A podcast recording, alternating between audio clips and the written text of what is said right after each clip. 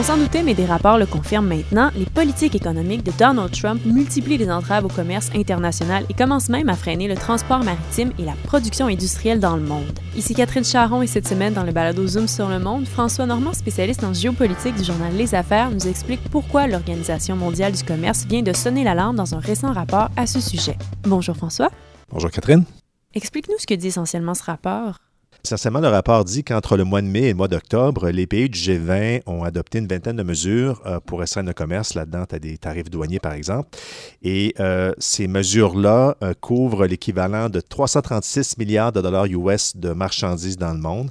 Donc, c'est le, deuxième plus important sommet en termes de valeur depuis 2012. Euh, le sommet précédent était de 491 milliards de dollars US de mesures qui entravent le commerce.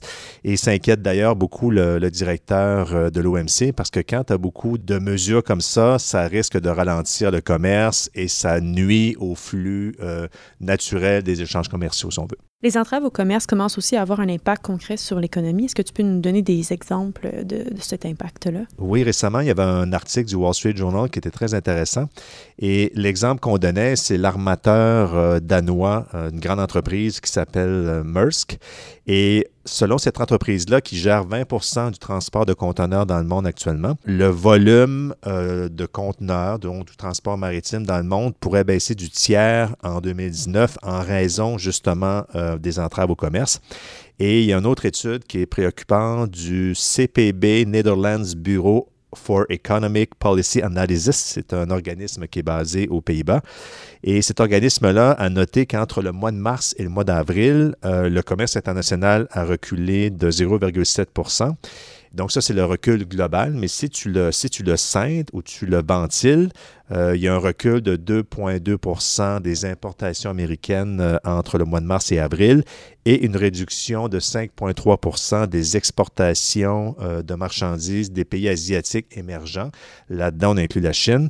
Donc ça, c'est préoccupant. Et autre chose préoccupante toujours selon le rapport de, CPB, c'est que, que ça touche les entreprises manufacturières parce que dans le monde, ce qu'on a observé toujours entre le mois de mars et d'avril, c'est que la production manufacturière a reculé euh, presque de 1 donc, on voit bien que concrètement, les entraves au commerce commencent à avoir des impacts qui sont euh, inquiétants pour l'économie et les entreprises dans le monde. Puis plusieurs analystes critiquent les politiques économiques de Donald Trump, mais c'est pas lui qui a inventé le protectionnisme américain, n'est-ce pas? Tout à fait. À vrai dire, le protectionnisme, Catherine, c'est une constante dans l'histoire économique américaine depuis l'indépendance de 1776.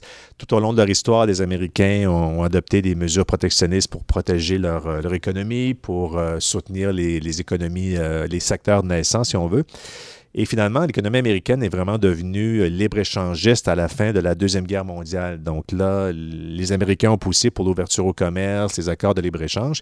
Et là est arrivée la, fameuse récession mondiale de 2008-2009. Et là, euh, l'administration Obama a commencé à adopter différentes mesures pour protéger l'économie américaine. On a notamment renforcé la mesure, la mesure du Buy America, par exemple, dans le transport public.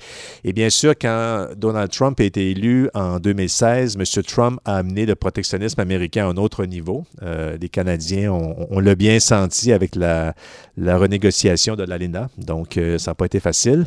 Donc, euh, c'est ça, c'est ça, c'est ça l'enjeu. Donc, oui, une constante de l'histoire économique américaine, mais là, M. Trump amène le protectionnisme à un autre niveau. Or, selon les économistes, euh, le protectionnisme, ça peut protéger certaines industries, mais globalement, ça nuit toujours à l'ensemble des économies nationales.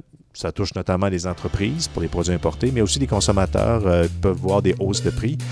Donc, globalement, le protectionnisme est jamais bon pour l'économie. Et ce qui est paradoxal, même si M. Trump est entouré de beaucoup de spécialistes en économie, euh, il semble que cette logique mathématique-là, que le protectionnisme nuit à l'économie en général, n'est pas très compris ou plus ou moins maîtrisé à la Maison-Blanche actuellement. Merci François. Merci Catherine.